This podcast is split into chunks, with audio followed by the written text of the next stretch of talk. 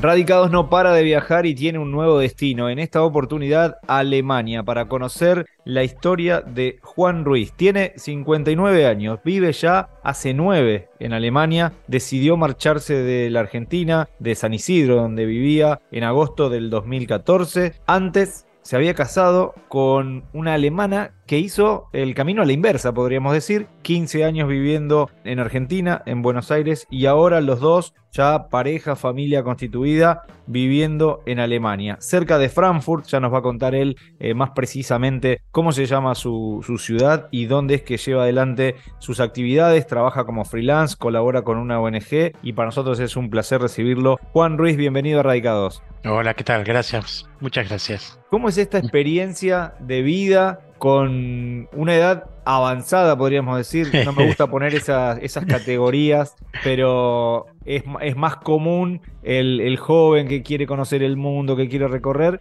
Y también nos encontramos con estos casos como el tuyo, que a los 50 años dijiste, me voy a vivir a Alemania. Sí, en realidad posiblemente no es el típico caso del que emigra buscando no sé, un nuevo panorama económico.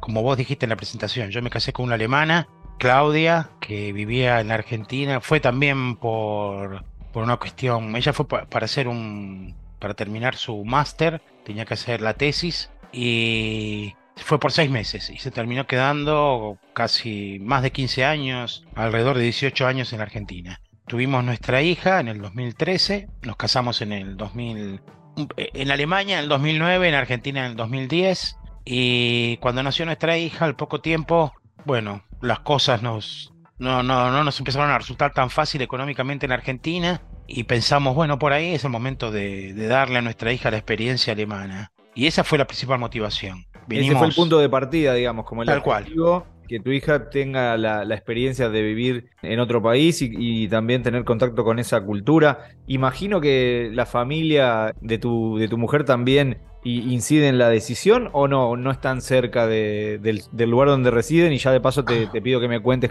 cómo se llama esta ciudad y demás. No estamos cerca, mis la familia de mi esposa es de Kleino, de perdón, de Friburgo, de Freiburg, y nosotros estamos en Kleinostein. Son como 280 kilómetros de diferencia. Nosotros vivimos en, bueno, Kleinostein, que es en el norte de Bayer, es en el límite con Hessen. Tengo el río Main acá a 150 metros de casa. Hermoso. Sí, muy lindo. La verdad que son esas cosas que uno no, por ahí ni siquiera te das cuenta cuando, cuando lo estás viviendo. Pero sí, está muy piola. Y estoy a unos 35 kilómetros de Frankfurt. La ciudad más cercana que tengo queda acá a 5 kilómetros, que se llama Schaffenburg. Es una ciudad de unos 60.000 habitantes más o menos. Pero casi toda, bueno, hacemos muchas cosas en Frankfurt, pero la referencia para las cosas más importantes es Frankfurt. ¿Viste? Casi todas, muchas cosas, los mejores restaurantes están en Frankfurt, hay un montón de, cosas que tienen que ver con la vida social que, las hacemos allá. Tenemos muchos amigos en Frankfurt, aunque ahora tengo un vecino acá a la vuelta argentino. Este, sí. Argentinos hay por todos lados y siempre los vamos ah, encontrando. Aparecen por todos lados, es verdad. Es verdad. ¿Cómo es eh, tu ciudad? Me decías el río cerca, ¿cómo es tu casa, cómo es tu barrio y cómo es ese día a día? Es un pueblo, es un pueblo chico. Alemania es muy rural, contrariamente a lo que a la idea que uno tenga, contiene todo. Tiene un pueblo como el mío de 8.000 habitantes, que yo tengo el río acá, esto que te decía, 150 metros. A 200 metros de mi casa empiezan los, los campos donde se puede, donde siembran hay maíz y van rotando, hacen un montón de cosas. Estoy rodeado de todo eso y como a un kilómetro y medio, dos kilómetros de casa, por ejemplo, hay una especie de feedlot con vacas y ese tipo de cosas. O sea, es muy rural esto. Y convive un pueblo como el mío y convive en ciudades muy modernas y con, no sé, con centros eh, económicos como Frankfurt, pero está todo muy cerca, ¿viste? Muy pegado. ¿Por qué eligieron esta, esta ciudad? ¿Por la cercanía con el aeropuerto? ¿O cómo fueron a parar ahí? Nosotros, bueno, como vos decías, nos vinimos en agosto del 2014, fuimos a Friburgo, que era el pueblo, la ciudad donde vive la familia de mi esposa, y mi esposa, como es alemana, empezó a buscar trabajo directo, en realidad ya había empezado a buscar en Argentina. A los tres meses consiguió trabajo en una empresa aquí en la zona y bueno, nos, vinimos para la zona de la empresa, que es, es lo, que lo que comúnmente hace la gente en Alemania. La gente se muda por el, por el trabajo generalmente, o una buena parte de la gente se muda por el trabajo. Mucha gente que económicamente tendría la posibilidad de comprar su casa y ese tipo de cosas no lo hace justamente porque, primero por una cuestión impositiva y segundo porque piensan que después van a cambiar de trabajo y van a tener una casa en un lugar y van a trabajar en otro. Eh, la gente se muda mucho por cuestiones laborales. Nosotros hicimos eso, buscamos un pueblo cerca del trabajo de, mi esposa y estamos a unos 15 kilómetros del trabajo de mi esposa, así que ella va y viene todos los días a la oficina. ¿Y vos haces tu trabajo remoto como, como freelance? Eh, ¿Estabas vinculado a la parte también de comunicación, de prensa? Eh, ¿Escribís? ¿Trabajás desde, desde tu casa desde con la mi home office? Sí, tal cual. Yo trabajo en casa. Igual a veces también hago cosas prácticas. No sé, alguien necesita ayuda. A ver, es una sociedad muy... Te acompaña mucho. Cuando vos te involucras con la sociedad, eh, los, los vecinos, me refiero a los vecinos, a la gente que vive alrededor, solidario. mucho. Sí, muy solidario. Entonces por ahí hay gente que necesita una mano, como saben que por ahí he ayudado con cosas, a veces necesitan hacer una reparación o algo y también hago ese tipo de cosas, ¿viste? Para, para sumar unos pesos o cosas así. Este, bueno, unos euros, no unos pesos. Te la, este, ¿Y es caro para vivir? Mira, no, no podría decir que es caro. A ver, yo conozco gente que vive con el sueldo de alguien que trabaja en un depósito, en un depósito de una empresa, cargando cajas, por ejemplo. Claro, como un sueldo este, mínimo. Sí, un poquito más, sí, un sueldo mínimo, ponerle. Un sueldo mínimo. Lo que pasa es que es difícil hacer esa diferenciación porque hay algo que se llama mini job, que es un trabajo con una cantidad de horas muy limitadas que son 450 euros, que eso generalmente lo hace por ahí una ama de casa que quiere colaborar con su esposo. Por ejemplo, tengo una cuñada que trabaja en una biblioteca dos o tres veces por semana y entonces gana esos, que ahora creo que son 520 euros por mes. Es como, como un trabajo de, medio de medio tiempo. Sí, es menos que medio término. Es algo, es, algo muy básico. Es para alguien que está dando un trabajo o está complementando por ahí también un trabajo propio. Un trabajo de, de 8 horas puede tener un mini shop. Por ahí lo otro es un sueldo, es un sueldo de, no sé, 900 euros, 1000 euros mil y mil cien euros, que es lo que gana una persona que levanta en la mano, ¿no? Que levanta, que levanta cajas en un, en un depósito, que no habla el idioma y toda una serie de limitaciones, y con eso pueden vivir, alquilan, tienen vida social, y hasta algunos, este amigo mío, por ejemplo, que tenía eso, hasta tenía su propio auto. El tema es que con el tiempo podés ir eh, subiendo de categoría, digamos. Es fácil subir de categoría aprendes un poco de alemán y podés moverte un poco mejor dentro de lo que es el ambiente laboral y ya y si sos buen trabajador, si sos alguien responsable, te empiezan a tener en cuenta, te suben el sueldo, te buscan de otro lado. Este amigo mío que se casó y bueno, ahora tiene su propio departamento, no su propio comprado, sino alquilado, antes compartía un departamento, digamos que ha avanzado bastante, desde cargar cajas, digamos. ¿no? Claro, se puede hacer carrera, digamos, como se dice en la Argentina, y se puede ir avanzando para, para, tener una vida con, con, ciertas independencias y también con, con diferentes niveles y estatus. Eh, me preguntaba, ¿Cómo es enfrentarse a un idioma nuevo tan diferente, ah. una barrera, imagino, difícil, más cuando uno ya eh, lo agarran cansado, por más que nunca es tarde para aprender? Imagino que ponerte a estudiar alemán a los 50 años no debe haber sido nada fácil. No, no es fácil. Voy por mi sexto curso de alemán. Eh, sí, fuera más el sexto curso, en el mismo nivel, ¿eh? o sea, empezando seis veces distintas, y me cuesta. Yo particularmente no tengo facilidad para los idiomas. Cuando, estaba en Argentina también estudié mucho inglés y nunca aprendí lo suficiente como para poder decir que, lo tenía bajo control. Me cuesta, yo me doy cuenta que a, medida que voy avanzando lo voy dominando, pero en general cuesta. ¿eh? Y especialmente nos cuesta eh, a los latinos nos cuesta, tengo compañeros en el curso eh, brasileños y españoles, y ah, nos cuesta mucho. Y hago esta diferencia porque hay otras culturas que les cuesta muchísimo menos. Por ejemplo, todo lo que es lo que era el bloque soviético, que hablan ya dos, tres idiomas, incluyendo el ruso y, cosas así. Eh, vos los ves que, que a los tres meses de estar en el curso, si se aplican, hablan bastante, bastante bien el alemán. Eso genera mucha envidia, realmente. ¿Y qué es lo que más cuesta? ¿Escribir? Eh, ¿Pronunciar? Mira, cuando llegas, lo primero que te, que te cuesta, lo que más te cuesta es tratar de entender qué te están diciendo, ¿viste? porque es como que te cuesta diferenciar las palabras, dónde, empiezan, dónde terminan, este, y ese tipo de cosas. Es como que te llega todo en un gran bloque y me pasaba eso, ¿viste? Yo al principio iba, estaba con la familia de mi esposa y escuchaba y decía, no, no sé, no tengo la menor idea. Era como que estaba en otro planeta. Ellos, ellos charlaban y yo estaba en la mía haciendo otra cosa, ¿viste? Hasta que un día empecé, ah, mira, están hablando de tal cosa. Ah, ahí mencionaron tal. Y por ahí yo empecé, un día me di cuenta que empecé a opinar. ¿Viste? Este, decirle que, tal, ¿viste? Le, le, respondí a mi esposa, porque se te va acostumbrando el oído, empezás a, entender las cosas, y bueno, hay un día que, que entendés. Yo ahora me manejo bastante bien, voy, hago muchas cosas. Cuando son cosas muy específicas necesito alguien que me traduzca. Generalmente, por ejemplo, eh, si tengo que ir al médico por algo muy específico, necesito que me acompañe mi esposa. Si voy, bueno, yo antes te contaba, tengo una médica que habla, me he buscado todos los médicos posibles que hablan español. Claro, es que es un eh, tema complicado, explicar un problema de, salud, una cosa que te está pasando en el cuerpo y que te lo puedan entender y, analizar. Sí, sí, es difícil, es difícil eso y es difícil entender cuando te hacen también la devolución de las cosas. Uno piensa que va a entender, que no va a tener problema y te quedas con la mitad de las cosas. Me ha pasado a mí, de enterarme. Hablábamos fuera del aire de que tenés una, una médica paraguaya. Contanos un poco cómo es esa experiencia de atenderte con, buscar médicos que hablen español para que sea más fácil. Bueno, pasé ya, este, es mi cuarta, quinta médica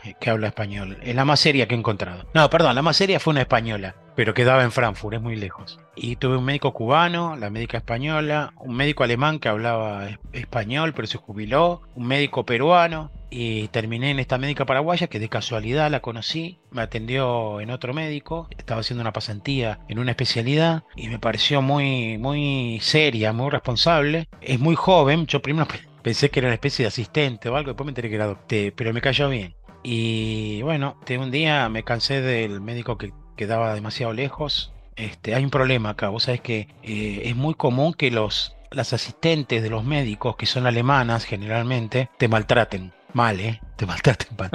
Este, y me cansé de eso, me cansé de que me maltrate el asistente del médico peruano y dije, bueno, voy a cambiar de médico porque esto ya. Y entonces probé con esta chica y resultó tremendamente profesional. Vos sabés que, que me solucionó cosas que hacía tiempo que había que estaba tratando de estabilizar y, así le he mandado a otra gente que habla español y todos están felices. La verdad que se maneja muy bien, muy profesional, muy seria. Eh, me parece que acá, más allá de que es una sociedad muy, muy abierta, muy internacional, para una cuestión así médica, un, para un profesional, para que, para que la gente te responda, los pacientes te respondan, tenés que ser muy serio y muy profesional si no sos alemán. O especialmente si no sos alemán. Y bueno, ella tiene un pequeño...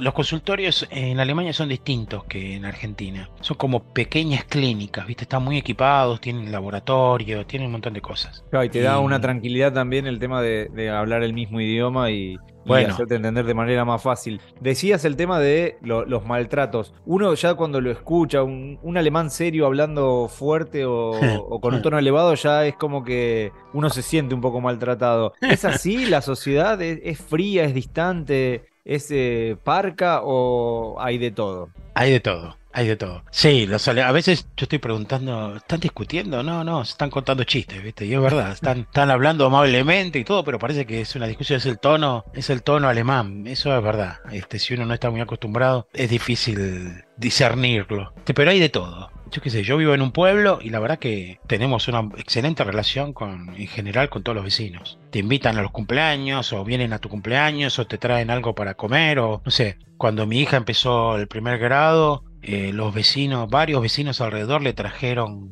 cosas, regalos para el primer día de clases, viste, chocolate, no sé, libros, no sé, de todo. Y es muy común acá eso para, la, para Ahora para Pascuas o para Navidad o para distintas fechas, los vecinos vos los ves que van de casa en casa llevando una torta, llevando un huevo de Pascua, llevando un conejito o llevando algo para comer o algo para compartir. Eso la verdad que en ese aspecto no, no, no son nada fríos. Sí, tampoco es que te van a que te reciben de entrada, ¿viste? Te, te examinan, te estudian. Hay, un dicho que dice que, que, por ejemplo, que con alguna otra sociedad entras más fácil, pero hasta ahí, pero un centímetro, ¿no? Un poquito.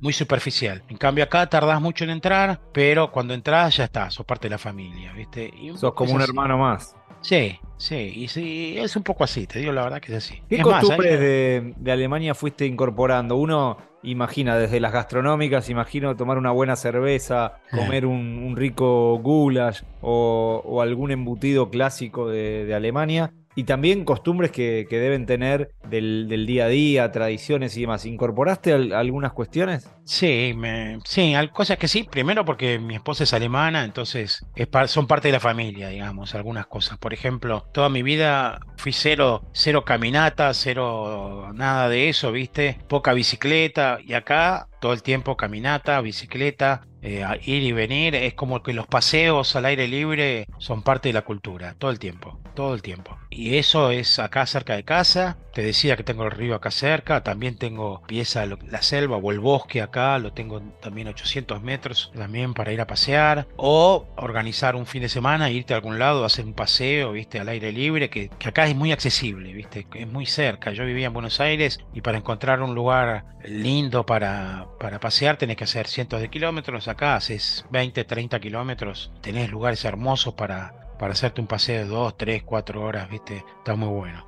Estás en Eh, contacto con la naturaleza y eso obviamente Mucho. redunda en, en- en bienestar y, y en calidad de vida. Ya Sí. estamos en los minutos finales y siempre vamos con las preguntas que no pueden faltar. Por ejemplo, ¿qué es lo que más extraña de la Argentina?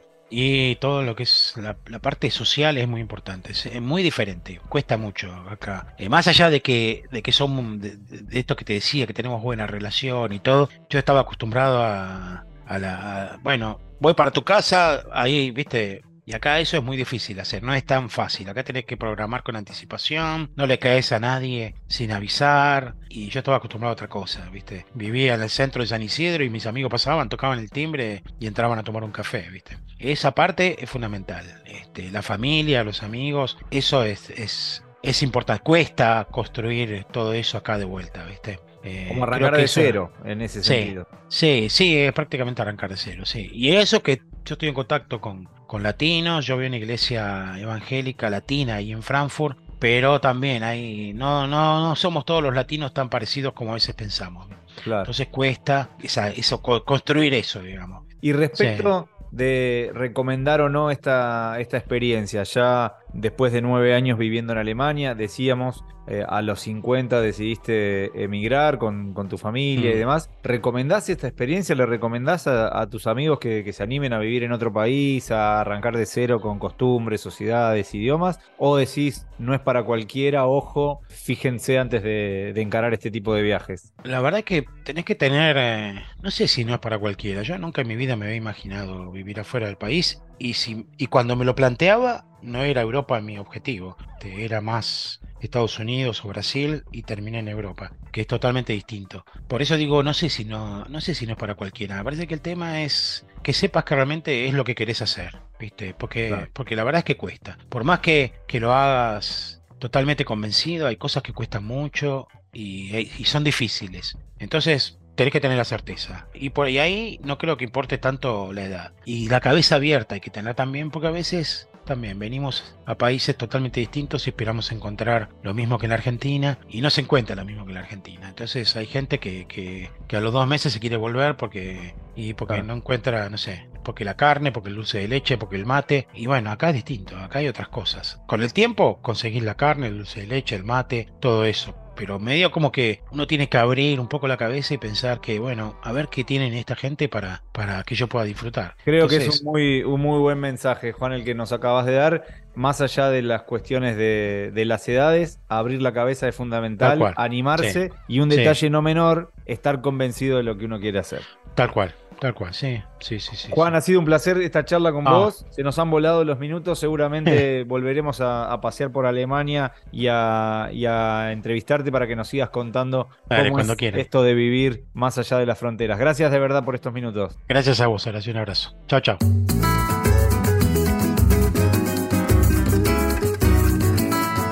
Si disfrutaste del viaje, muy pronto nos volvemos a encontrar con un nuevo destino para seguir conociendo el mundo y saber cómo viven los argentinos más allá de las fronteras. Quiero viajar mucho para entender cómo habla la gente del mundo entero. Quiero saber Inglés, francés, japonés, alemán e italiano. ¿A qué hora se levantan los ingleses? Y si los rusos miran la novela de las nueve